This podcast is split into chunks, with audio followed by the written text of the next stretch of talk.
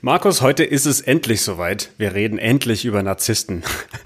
Ja, das wird wahrscheinlich, wird wahrscheinlich am meisten die Narzissten freuen. Wobei, ich weiß nicht, ob es die freut, aber das werden wir die gleich hören sehen. Nicht zu. Die ja, die hören ihren eigenen ah. Podcast. ja, oh, da müssen wir vielleicht nachher kurz dann darüber reden, äh, was das dann über uns aussagt. Mhm, ja. Aber ich, äh, ich würde gern damit anfangen, dass eigentlich das Thema Narzissmus sehr, sehr gut zu unserem Podcast-Titel passt. Wir haben noch gar nie darüber geredet, warum wir eigentlich das zwei Welten nennen. Und ich finde, dass das Thema Narzissmus insofern ganz gut in diese Richtung geht, weil wir haben auch im Untertitel das im Innen das Außen verstehen. Und jeder mhm. von uns läuft die ganze Zeit durch die Welt und hat nur unsere Sinneswahrnehmungen, Sinneseindrücke zur Verfügung, um die Welt irgendwie zu verstehen, um zu kapieren, was da vor sich geht und was auch das, was ich sozusagen mit der Welt anstelle, da draußen mhm. dann für einen Effekt hat und umgekehrt genauso. Und mhm. dabei entsteht etwas, was man wahrscheinlich sehr gut als Selbstwert und Selbstwertgefühl bezeichnen kann, nämlich auch in diesem ständigen Austausch, in dieser ständigen Interaktion mit der Welt, bekomme ich irgendwann ein Bild und ein Gefühl davon, wie viel kann ich bewirken und wie viel bin ich denn da wert? Und ich glaube, das entsteht ja sehr, sehr früh, schon in unserer Kindheit, auch insbesondere dadurch, wie unsere Eltern damit umgehen. Ach, du kannst es doch eh nicht und Mathematik, das konntest du noch nie. Oder eben genau das Gegenteil, dass das Kind sozusagen das, das Leben der Eltern bestimmt und das Familienleben sozusagen sich mhm. zu 100 Prozent auf die Bedürfnisse des Kindes irgendwie ausrichten. Mhm. So. In all diesem Spiel und in all diesem, in all dieser Interaktion zwischen Menschen und der Umwelt, wo würdest du sagen, entsteht jetzt das, was man als Narzissmus bezeichnet? Und wo ist es beobachtbar? Fangen wir vielleicht mal von der Richtung an.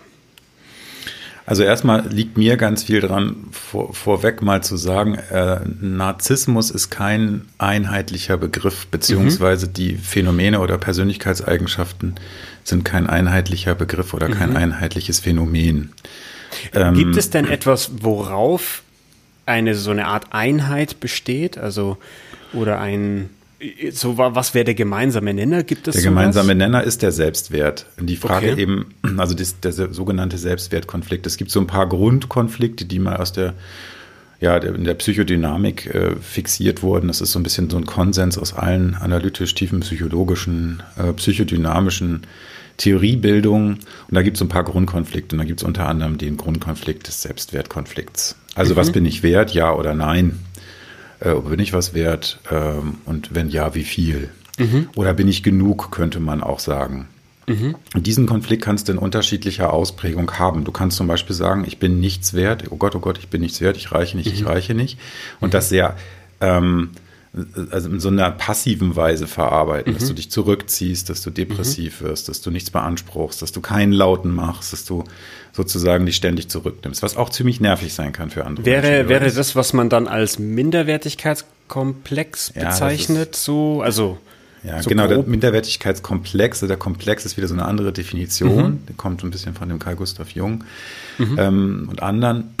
Ähm, also du kannst sagen, es ist quasi ein passiver Modus des Selbstwertkonflikts. Also okay. ich nehme mich zurück, ich igel mich ein, ich ziehe mhm. mich zurück, ähm, ähm, ich mache mich selbst fertig. Mhm. Ja, das wäre so der passive Modus des Selbstwertkonflikts. Es gibt aber auch eben den aktiven, dass du nämlich diesen Selbstwertkonflikt sehr wohl in dir unbewusst trägst, aber den umdrehst. Quasi alle anderen mhm. sind nicht genug. Alle anderen mhm. sind scheiße. Alle anderen mhm.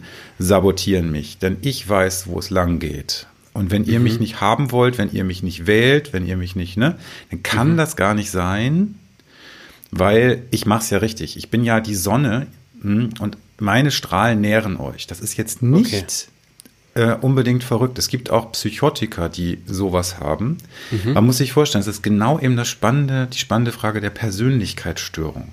Mhm. Die sind ja durchaus steuerungsfähig.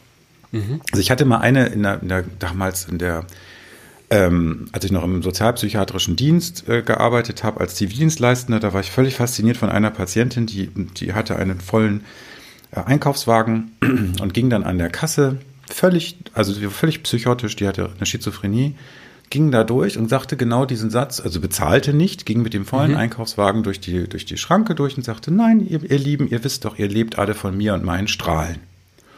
Das ist wow. sozusagen der verrückte Modus. Ähm, aber es gibt eben tatsächlich, und da musst du in, nicht nur ins Business gucken, da kannst du in die Politik gucken, es gibt es aber mhm. auch relativ häufig im privaten Feld Menschen, die so davon überzeugt sein müssen, dass sie richtig liegen, weil wenn sie unbewusst wirklich erkennen würden, was sie für kleine Würstchen sind, mhm.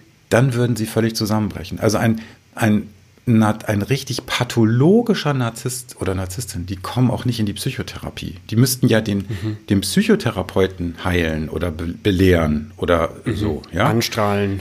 Äh, oh, wie auch immer, dass das, das mhm. keine, also diese Demutsgeste, die damit verbunden wäre, mhm. wäre so, so schwierig zu, zu machen für die, dass die das meistens nicht hinkriegen. Mhm. Und wenn die kommen, dann relativ spät. Oder wenn die dann wirklich in dieses Erleben reinkommen, oh Gott, das ist alles nicht wirklich, ich bin nicht wirklich so mächtig und ich bin nicht wirklich so gut, dann werden die häufig auch suizidal.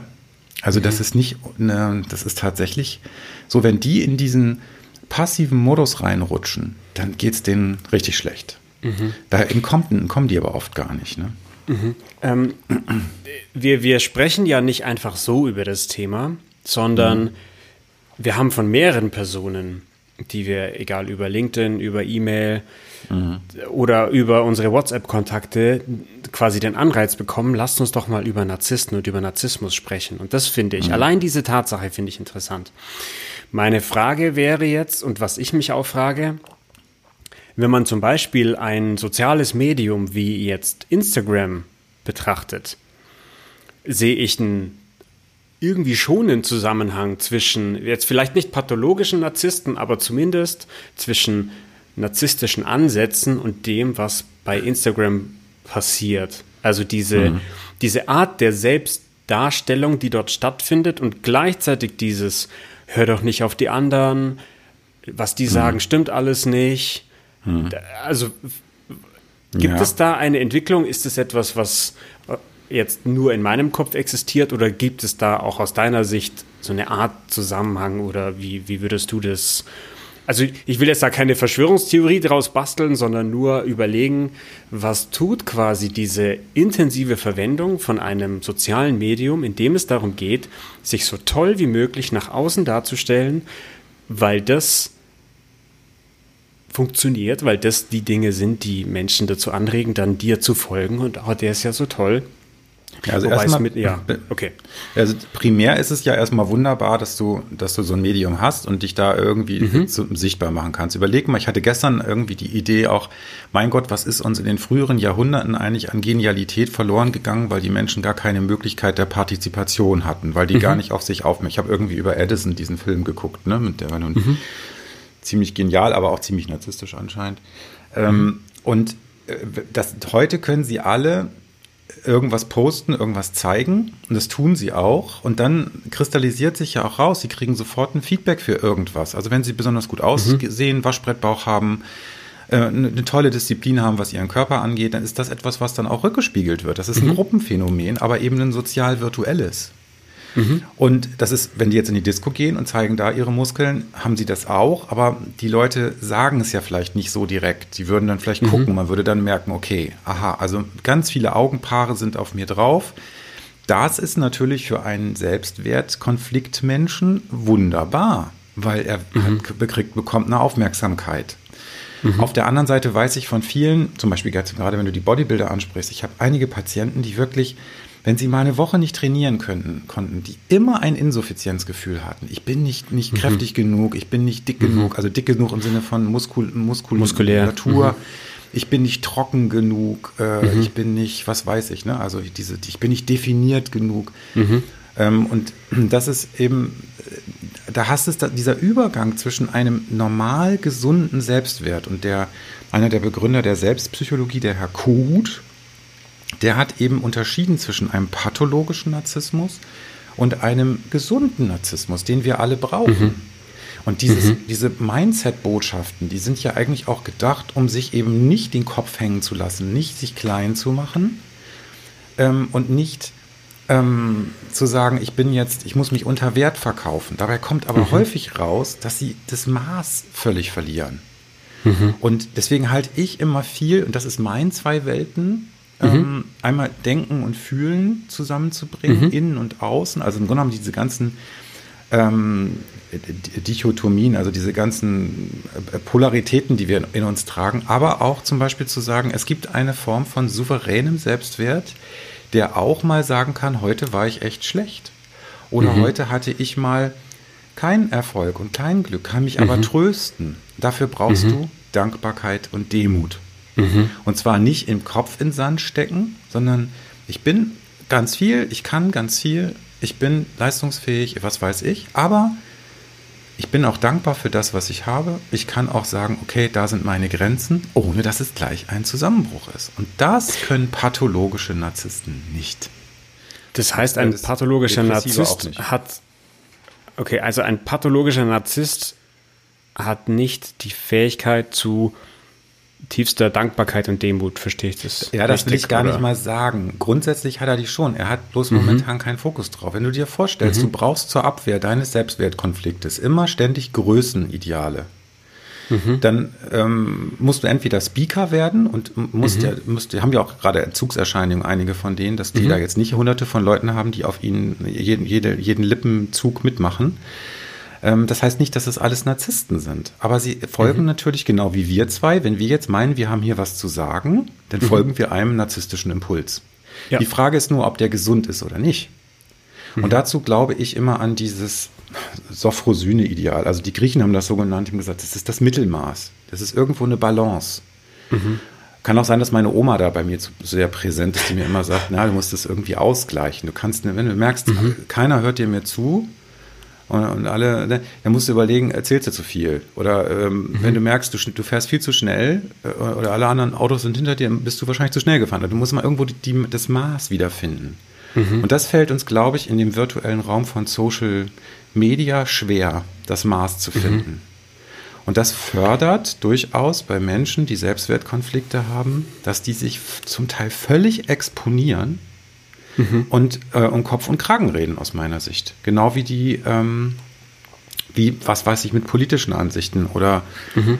ähm, einfach das Maß verlieren. Und das ist eine Funktion, die nennt sich Ich-Prüfung, also Realitätsprüfung. Meine Ich, wenn ich jetzt mit dir rede, prüfe ich immer unbewusst oder bewusst, teilbewusst ab, was darf ich sagen, was ist okay, was will der hören, wer ist denn das überhaupt, wie bin ich gerade unterwegs. Und diese mhm. Ich Funktion der Realitätswahrnehmung, die ist bei pathologischen Narzissten gestört. Mhm. Also wenn die einen Tag mal nicht auf dem Zettel sind, dann kriegen die ein tierisches Problem mit sich und der Welt. Mhm. Die können das nicht aushalten, von, von irgendwem, den sie für sich oder unter sich stehend empfinden, gesagt zu bekommen, zum Beispiel, das ist ja gerade im Business das Problem, warum es so viel Verletzungen gibt und so, weil es mal liegende Chefs auch gibt, durchaus, ja, mit mhm. großen Verletzungen die dann einen, einen völlig unmenschlichen Satz raushauen. Ne? Wer sind Sie denn, dass Sie mir sagen können, was Sie jetzt gerade meinen? Habe ich Sie zum Sprechen aufgefordert? Das ist mhm. ein Satz, den, ne, den findet man. Ich hatte mal einen, also mein, ich weiß nicht, ob ich das schon mal erzählt habe hier, aber die, ich hatte mal einen Patienten, der, will jetzt gar nicht sagen, kann ja auch gar nicht woher, aber der war wirklich, setzte sich, als ich sehr übergewichtig noch war, auf meine Couch und sagte dann, ja, er wüsste jetzt nicht, ob er bleiben sollte oder gehen sollte, weil ich hätte mich ja so wenig im Griff, das würde man ja sehen, dass er gar nicht wüsste, ob ich intelligent genug wäre, ihm überhaupt zu folgen. Wow. Und dann hast du zwei Möglichkeiten. Entweder du sagst, du Arschloch, dann geh. Mhm. Äh, und ähm, dann habe ich gesagt, okay, wenn ich Ihnen jetzt aber intellektuell nicht folgen kann, was bedeutet das denn für Ihr, ihr Leben ansonsten? Mhm. Dann haben Sie ja wenig Gesprächspartner. Das mhm. war natürlich ein bisschen narzisstisch von mir, aber mhm. ähm, äh, äh, dann hat er tatsächlich eingehakt und er hat gesagt, da müssen sie ja sehr allein sein. Das Thema der Narzissten ist natürlich auch Einsamkeit. Also ich will die mhm. jetzt nicht hier pampern, ja, mhm. aber im Grunde genommen, also A sind Narzissten in einer milden Ausprägung sehr gut zu steuern. Das ist mhm. eigentlich relativ einfach, mit denen umzugehen. Mhm. Du musst sie ein bisschen, ein bisschen pflegen. Du musst mhm. ein bisschen, du musst eine kleine Demutsgeste machen. Also quasi, wenn, wenn jetzt ja. mein Chef ein ja. kleiner Narzisst ist oder mein ja. Lehrer möglicherweise oder jemand, frag der ja irgendwo eine Dienstleistung für mich vielleicht macht. Ja, frag, Mal, frag mal Chefsekretärin. Ich habe ein paar, mhm. ich hatte mhm. einmal eine Gruppe mit Chefsekretärin, die können dir ganz genau sagen, wie das gemacht wird. Damit der nicht ausrastet, sie einen einigermaßen ruhigen Tag haben Mhm. Und trotzdem, und wenn die, wenn die gehen, diese Chefsekretärin, dann bricht erstmal der Chef zusammen. Mhm. Das ist hochinteressant, wenn du die Dynamik anguckst, weil die wissen das ganz genau, wie sie das machen müssen. Und das ist ähm, äh, auf der anderen Seite natürlich auch auf Dauer für Unternehmen nicht erträglich, weil was mhm. Unternehmen ja brauchen, ist ja auch eine Bottom-up. Informationslage. Ja. Die brauchen ja Informationen von unten. Mhm. Und wenn da immer Ängste bestehen, ähm, dass man das nicht sagen darf oder dass man da auch gar nicht aufbegehren darf oder wie mhm. auch immer, dann ist diese Organisation aus meiner Sicht nicht zukunftsfähig und mhm. nicht wirklich ähm, konkurrenzfähig auf Dauer.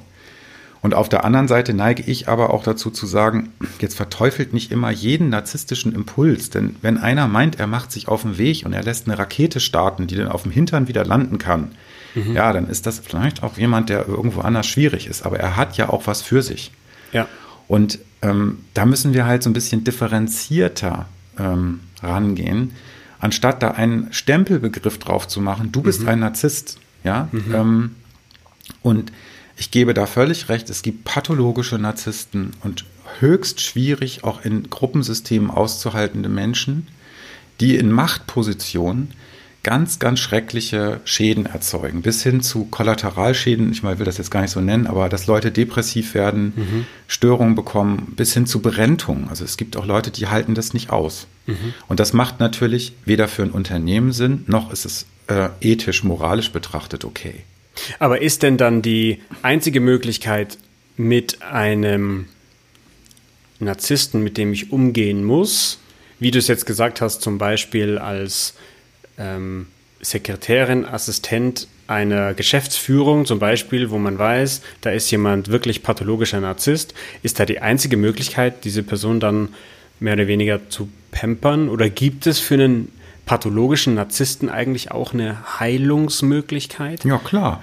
Ja. Gibt es die. Also im Endeffekt ist es so, wenn die, ähm, also das ist natürlich erstmal eine Frage der Dosis. Ich kann jetzt mhm. nicht jedem immer alles geben, was der sich so, so wünscht. Ich sage, ich rede ja. nur davon, dass es, dass es, wenn du in die Unternehmen guckst und du guckst dir an, wie die so sich, wie die reden, wie die gebärden, auch gerade wenn du so ins Management zum Teil kommst mhm. und du merkst selber, ob, auch als Berater, äh, dass du dich gerade wie so ein kleines Würstchen fühlst. Mhm. Also ich habe das einmal gehabt in einer, äh, in einer wirklich wichtigen, also an Anführungsstrich wichtigen Gruppe.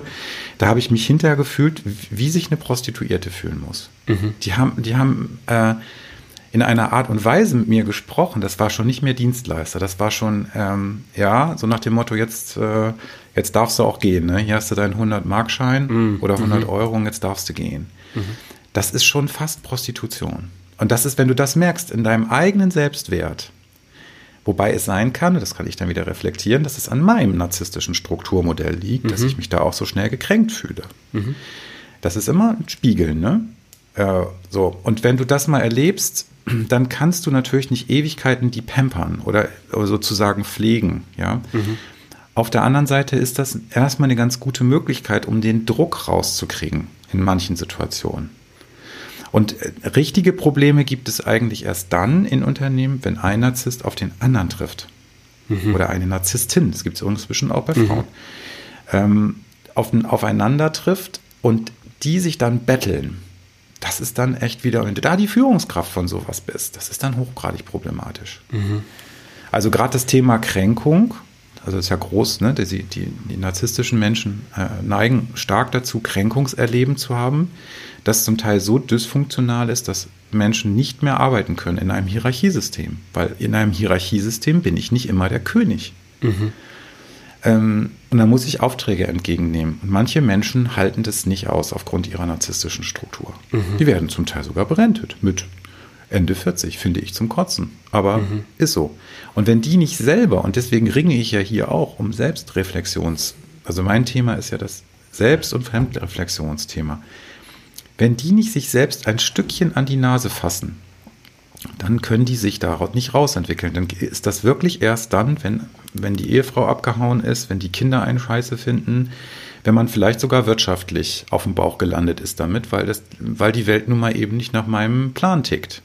Mhm. Und diese Erkenntnis führt dann natürlich einen massiven Spiegel vor, einen massiven Spiegel vor, du bist doch nicht so groß, wie du dachtest. Und das mhm. ist dann eben für die gefährlich. Ne? Dann, Und, ja. ja, dann habe ich dazu eigentlich zwei Fragen, die mir noch wichtig sind. Nämlich die erste ist, wenn man jetzt den Lebensweg eines pathologischen Narzissten betrachtet, ist der irgendwann mhm. mal falsch abgebogen? Also falsch in Anführungszeichen? Oder gab es da mehrere Weggabelungen, wo mhm. der, der dann zum pathologischen Narzissten wird, irgendwie ja, den mhm. un, ja, wie sage ich das jetzt am besten, ne, möglichst nicht ohne, also ohne zu werten, also wo jemand den Weg gewählt hat, der vielleicht ungünstig für ihn ist oder für sie. Ja, und das ist eben genau diese relativ schwierig zu beantwortende Frage. Mhm. Also es gibt den klassischen Fall natürlich, dass jemand dem eigenen Vater zum Beispiel hinterher eifert mhm. und ähm, immer das Gefühl hat, den nicht erreichen zu können oder dass der Vater mit einer Verachtung auf ihn blickt. Mhm. Das hast du relativ häufig. Das ist so ein mhm. Klassiker. Ne? Also ich kann meinem Vater nicht gerecht werden und ich muss eigentlich selber immer mir beweisen, dass mein Vater mit mir zufrieden wäre irgendwann. Mhm. Obwohl der Vater niemals bis zum Tode gesagt hat, du bist mein feiner Junge und du hast alles richtig gemacht. Mhm. Ich bin stolz auf dich. Mhm. Das ist der Klassiker. Das sind meistens wiederum Väter, die selber einen Selbstwertkonflikt haben. Also wo mhm. so ein Staffelstab übergeben wird von mhm. Generation zu Generation. Das ist relativ häufig. Mhm. Ähm, und dann gibt es möglicherweise auch die, die in ihrem Selbstwertgefühl so pseudomäßig gefördert werden, so unrealistische Erwartungen äh, eingepflanzt kriegen. Das gibt's auch. Also wo jemand sagt, du bist der Prinz, du bist der absolute, du mhm. musst auf gar keinen hören. Und wenn dir einer das sagt, dass du nicht das, dann machst du den platt. Mhm. Ja, das äh, gar keine Frage. Das es kann auch das Ideal der Eltern sein, das mhm. sich so wieder ausdrückt. Also das Gesunde ist immer, finde ich, für mein Leben, ich kann auch manchmal nur so von, von mhm. mir aus, ich ja, will klar. das gar nicht immer so in Buchformat drucken und das als Naturgesetz verkaufen. Aber mein, mein Weg ist, diese Balance zwischen dem ich bin gut und ich kann was und auf der anderen Seite ich kann auch mal die Klappe halten und kann auch mal sagen, hm, das habe ich jetzt nicht geschafft, ohne dass das gleich ein Zusammenbruch ist. Mhm. So, Weil das, das ist für mich so der Weg und das ist für viele schwierig. Weil das, was du jetzt beschreibst und das, was du vorhin auch gesagt hast, nämlich das mit der Balance, das ist ja nicht neu, wie du beschrieben hast. Nein, die, die Griechen haben schon einen Begriff dafür gehabt. Und mhm. mit die Griechen meinen wir jetzt nicht die, die jetzt gerade in Athen sitzen, sondern halt die, die Antiken. Antiken. Ja. Genau. Die Alten, die Denker. Die Alten. Ja. und dann denke ich mir, das, was ich, wenn man so den ganzen Bereich Online-Marketing und alles, was sich gerade so um, um Business in Anführungszeichen herumrankt, dann mhm. Schreit das alles nur von, du kannst alles erreichen und dieses, mhm. ja klar, jeder kann, wenn er nur an sich glaubt, Raketen zum Mond schießen, so nach dem Motto, es ist mhm. alles möglich und da sind wir wieder bei diesen Allmachtsfantasien, die uns genau. da verkauft werden. Ja. Und dann denke ich mir, es, also teilweise wirkt es schon total langweilig, wenn man als Botschaft sich diese Balance, von der du gesprochen hast, auf die Fahne schreibt und sagt, hey, es ist nicht immer alles so und es ist nicht immer alles auf Vollgas, du bist supergeil, sondern das Leben mhm. ist halt einfach Leben. Das ist chaotisch, das ist organisch, das ist dynamisch. Und mhm. die Herausforderung ist nicht jetzt die Rakete zum Mond zu schießen, sondern wenn wir es schaffen, auch dabei einfach in einer, in einer Balance zu bleiben und das mit ja. nach Möglichkeit so zu machen, dass es für uns alle gesund ist. Und da denke ich mir, das wirkt teilweise in diesem Umfeld dann so, ja, du bist ja, du, du musst nur groß denken oder du musst nur größer denken, nur optimistischer sein und so. Und da denke ich mir dann auch, ja, eigentlich ist doch dann irgendwo teilweise dieser ganze Business-Bereich an Narzissmus erkrankt, so, wenn man das jetzt so sagt. Ja, also zumindest ist es so, dass diese, dass, dass äh, so Größenideale, Größenidealbildung natürlich unheimlich äh, im Business unheimlich beliebt sind. Mhm. Ähm, das ist ja auch wenn wir uns nicht ein Ideal bilden und sagen, ey, das möchte ich in meinem Leben erreichen und da möchte ich hinkommen, dann wäre das wäre ja bekloppt, wenn wir keine mhm. Ideale mehr uns gestatten würden. Wir brauchen wir ja auch Visionen, absolut. die größer sind. Motivation, ja. genau. So über uns hinauswachsen, auch mal was probieren und dann ausprobieren, mhm. können wir das doch schaffen. Ne? Das, was du ja auch auf diesem sportlichen Bereich immer, diese, ja. diese ganzen Geschichten, die ich da immer sehr bewundere. Oder so ist es eben auch, wenn man jetzt irgendeine Aufgabe gestellt kriegt, okay, kann ich das überhaupt hinkriegen? Und ja, ich probiere das mal. Das mhm. ist ja eine gesunde Form der Exploration. Also mhm. ich entdecke die Welt und gucke mal, ob ich das hinkriege. Das würdest du jetzt mhm. mit einem Kind genauso machen. Absolut. Du würdest ja nicht sagen, äh, Torben Johannes oder Samantha mhm. Lara Joe, lass mal gleich eingepackt, das schaffst du jetzt mhm. sowieso nicht. Mhm. Da steckt übrigens häufig, häufig der Selbstwertkonflikt der Eltern hinter, die nämlich gar nicht wollen, dass ihre Kinder größer werden als sie selber.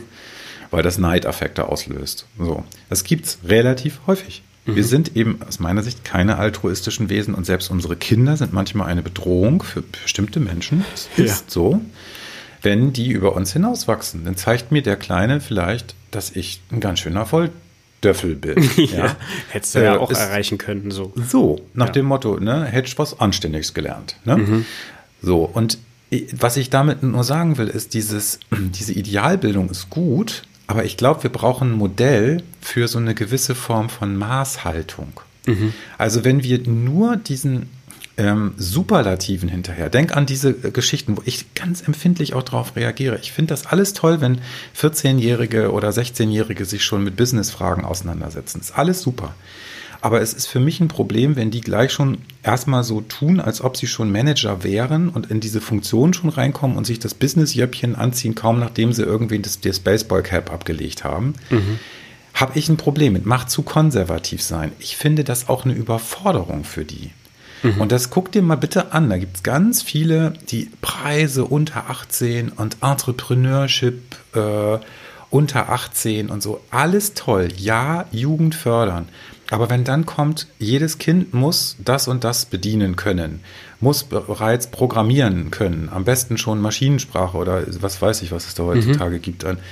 Und dann hast du diese Olympioniken da am Start. Und was ist mit denen, wenn die nach der Gaußschen Normalverteilung folgend nun mal einfach auch zu einem großen Teil auf der Nase landen? Dann mhm. haben die Psychotherapeuten ganz, ganz viele narzisstisch gefütterte Menschen da, die alle mit riesen Selbstwertkonflikten dann ein Problem kriegen. Mit mhm. Mitte 30. Wenn sie nämlich feststellen, meine Kraft reicht dafür gar nicht aus. Ich bin mhm. doch nicht so schlau. Ich bin doch nicht so diszipliniert. Mhm. Es ist ebenso. Und ich kann doch nicht aus jedem einen Elon Musk oder einen Steve Jobs machen. Das wird nicht funktionieren. Trotzdem mhm. ist es natürlich schön, wenn wir solche Begabungen fördern und erkennen. Und wenn jeder eine Chance hat, solche Begabungen auch zu entwickeln oder ne, dass das nicht verloren geht, diese Begabung. Aber immer aus jedem jetzt so ein, ich, und ich muss dir ganz ehrlich sagen, ich finde es auch langsam wirklich ein Stückchen langweilig, wenn ich immer diese gleichlautenden Botschaften da höre. Und auch zu sagen, ja, du musst besonders sein und du musst dir deine Personal Brand, Personal Brand ist auch was total äh, Narzisstisches eigentlich. Mhm. Ja, habe ich mir auch gedacht, ja, du hast eine Personenmarke, du bist ja eine Person. Dann heißt es irgendwie ja. Und du verkaufst dich ja auch immer selbst, so wie du, ja, mhm. Aber was ist, ähm, wenn wir alle auch mehr oder weniger durchschnittliche Botschaften hier versenden? Ich glaube nicht, dass die Zuhörer jetzt gerade ähm, das Gefühl haben, dass ich jetzt totale Neuheiten erzähle. Das ist eigentlich nochmal aufbereiteter Menschenverstand. So viel ja. zu der Demutsgeste. Ich habe ein paar Bücher gelesen, aber dass man jetzt sagt, ey, da ist jetzt aber eine Erkenntnis bei, die ist aber bahnbrechend. Mhm. Ja, das ist doch Scheißdreck. Mhm. Wir, wir, wir keuen manchmal Dinge wieder, die sind schon so uralt, dass, dass die Leute sich da, die müssen sich schon fünfmal im Grab umdrehen. Und nein, ich glaube einfach ein Stückchen ein Bewusstsein dafür zu haben, dass man durchaus Begabung hat und die fördert, aber sich auch ein Stückchen wieder einordnet und sagt, ja, okay, das Ganze hat ein gewisses Interesse, das Ganze hat eine gewisse Form von Wirkung. Was kann ich in meinem Umfeld erzeugen, damit ich damit zufrieden bin? Zufriedenheit. Und da komme ich auf die Frage, wie entwickeln wir dann in diesem ganzen Umfeld einen, einen gesunden Selbstwert? Weil ich habe nämlich mhm. das Gefühl, dass all das, was du jetzt beschreibst, sind Effekte, wenn man so auf die, die letzten 50, 60 Jahre im Marketing schaut, das kommt alles aus mhm. der Werbung. Das mhm. kommt alles davon, dass es immer noch mehr Angebot, teilweise auch vom gleichen gibt. Ja, Im rein materiellen, wo dann eben ganz viel Gehirnschmalz reingesteckt wurde. Wie kann ich denn jetzt das 743. Waschmittel so darstellen, dass es mhm. das Beste ist? Und ja.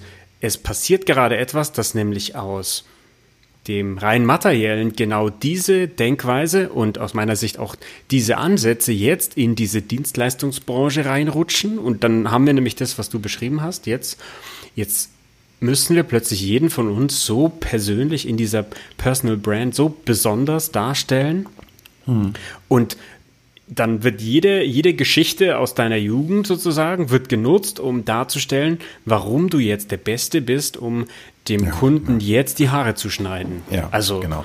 So und also, dann denke ich mir, wie wie machen wir Selbstwertentwicklung und Selbstwertgefühl quasi gesund?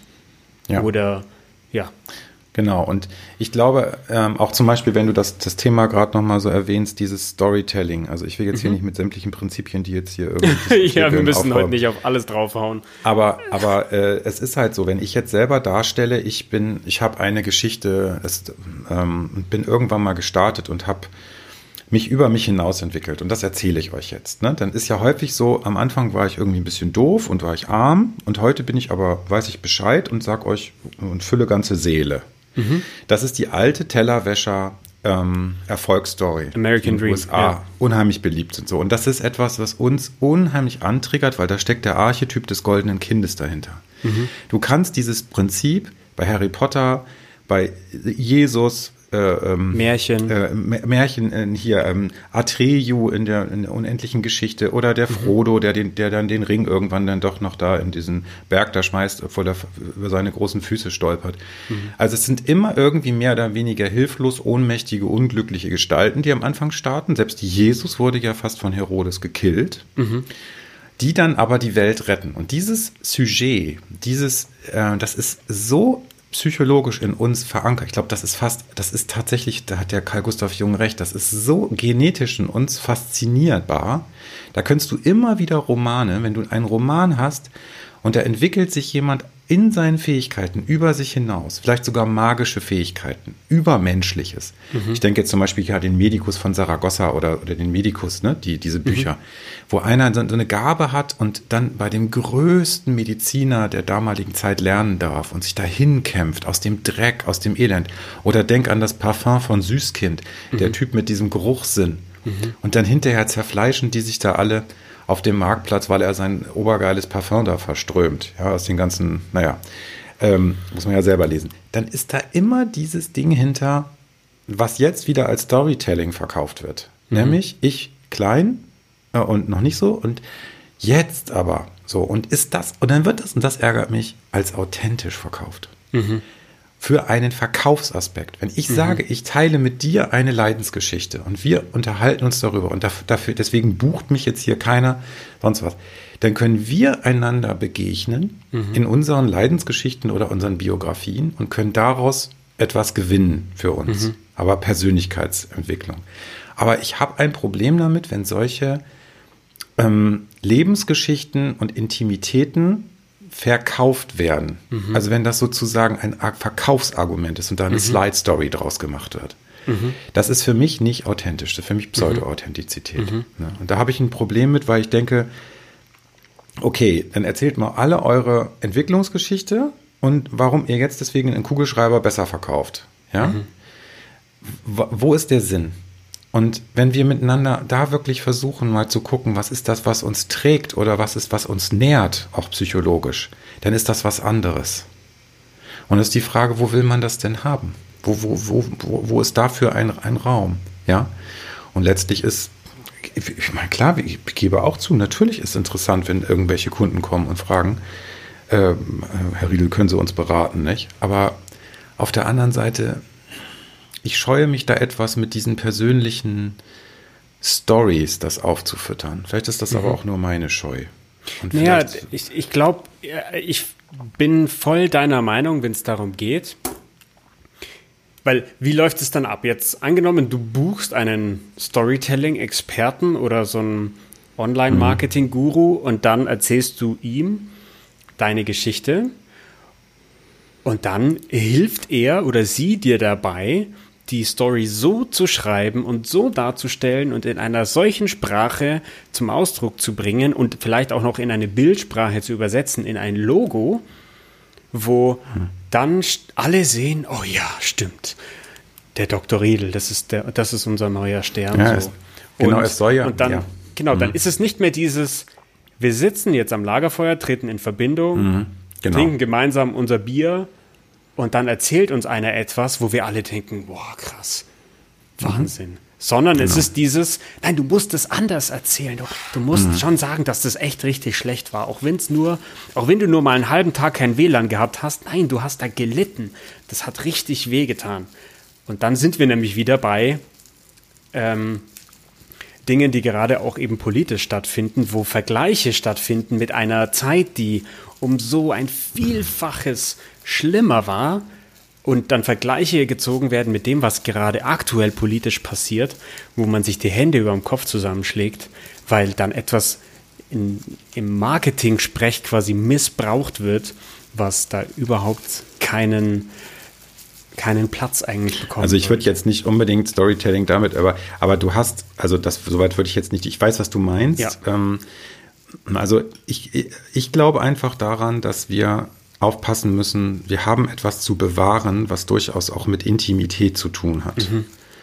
Ähm, und es gibt etwas Persönliches, was wir vielleicht auch nicht unbedingt mit jedem teilen sollten. Es gibt mhm. auch sowas wie einen Goldschatz. Und es kann auch sein, dass manche von unseren traumatischen Erfahrungen auch ein Goldschatz sind. Mhm. Und wenn ich jetzt Menschen vor mir habe in der Psychotherapie, die extrem darunter leiden, dass sie bestimmte Erfahrungen gemacht haben und die Jahre brauchen, um bestimmte traumatische Dinge auszusprechen, dann habe ich einfach mit diesen Stories, die dann wieder irgendwie im Verkauf einen Impact erzeugen sollen. Damit habe mhm. ich ein mhm. Problem. Und dann noch ein Call to Action, äh, weil das soll ja auch dann noch so sein, dass der, der, derjenige, der dann geworben wird, sich damit identifiziert, das authentisch mhm. findet und sagt, so, wenn der das geschafft hat, dann kann ich das auch. Wenn mhm. es nur um Mutmachen geht, ist das natürlich in Ordnung. Mhm. Aber wenn es heißt, zahl mir 5000 Euro, damit ich dir jetzt beibringe, wie du deine Geschichte vermarktest, mhm. dann finde ich das eine Entwicklung, die wir vor dem Hintergrund dieser narzisstischen Selbstwertdiskussion, also was ist wert? Was mhm. ist denn eigentlich jetzt hier der Selbstwert, der gesunde? Ich werde mittlerweile, Benjamin, ich kann dir das gar nicht sagen, aber dieser, diese, ich werde da mittlerweile gar nicht mehr wütend, sondern ich werde traurig. Mhm. Ich krieg irgend sowas, das hat sowas Bitteres. Also wenn das mhm. so weitergeht und es eine inflationäre Überflutung mit irgendwelchen, dann, dann ist ja die Frage, wann erzählt eigentlich irgendwann noch mal einer was aus ehrlichem Herzen? Einfach ich will Ihnen ja nicht so. unterstellen, dass das ja. unter, dass das, dass das, dass das unehrlich ist, aber mhm. es ist so, es ist so zielorientiert. Man erzählt einfach jemand etwas von sich und gibt einen Goldschatz damit hin mhm. für den anderen, damit der vielleicht sich Mut macht. So, mhm. und da werde ich, da werde ich so traurig, wenn ich das so spreche, mhm. wenn ich das so spreche, weil ich so viele einzelne Menschen jetzt vor meinen Augen habe und auch Gruppen.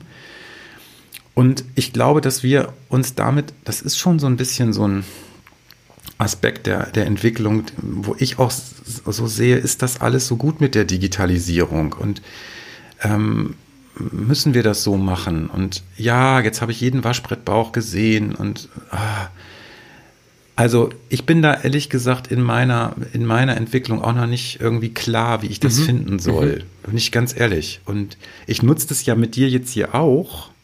Und es ist einerseits ein Segen, dass man damit auch Menschen erreicht, die man vielleicht nicht treffen würde sonst. Mhm. Aber ich habe ein Problem mit dieser Eigendynamik von Selbstwert verkoppelt mit Verkaufsargumenten in einer Persönlichkeitsweise. Mhm. Also wenn Beratung nachher ähm, äh, nicht mehr an Erfahrung alleine und, und auch Wissen gekoppelt wird, sondern im Wesentlichen nur noch dieses Persönlichkeitselement mhm. verkauft wird, dann habe ich ein Problem. Und ich glaube, und damit möchte ich für heute langsam Richtung Ende kommen. Mhm. Denn ich glaube, das, was du beschreibst, da, da fühle ich voll mit dir und möchte für mich selber habe ich versucht, mir das so zurechtzulegen. Also wann, wann erzähle ich denn eine Geschichte? In welchem Zusammenhang macht das Sinn? Und da denke ich mir, mhm. wenn ich wirklich fest davon überzeugt bin, dass ich dir jetzt hier erzähle, nicht aus einem Zweck, mhm. sondern um eine Verbindung herzustellen. Oder mhm. ist es gerade der richtige Rahmen? Dann hat es für mich etwas sehr Liebevolles. Also, und Liebe wirklich in dem, da können wir nochmal separat drüber sprechen, was das denn, was das denn eigentlich ist. Und mhm. dann denke ich mir, dann ist es irgendwo echt authentisch, weil sobald ich das Gefühl habe, ja, warum liked ihr das denn jetzt nicht? Oder warum reagiert ihr denn jetzt nicht? Oder warum, ähm, warum bezahlt ihr mich denn jetzt nicht? ja. Dann, dann, oder warum klatscht ihr denn nicht? Ja. Dann würde es aus meiner Sicht sehr, sehr krank, in Anführungszeichen, narzisstisch werden. Alles andere ist, ich meine, ich bin auch sicherlich in vielerlei Hinsicht narzisstisch veranlagt, weil ja, ja. ansonsten würde ich alle, nicht. Sonst wären wir nicht hier. Genau, sonst wären wir nicht hier.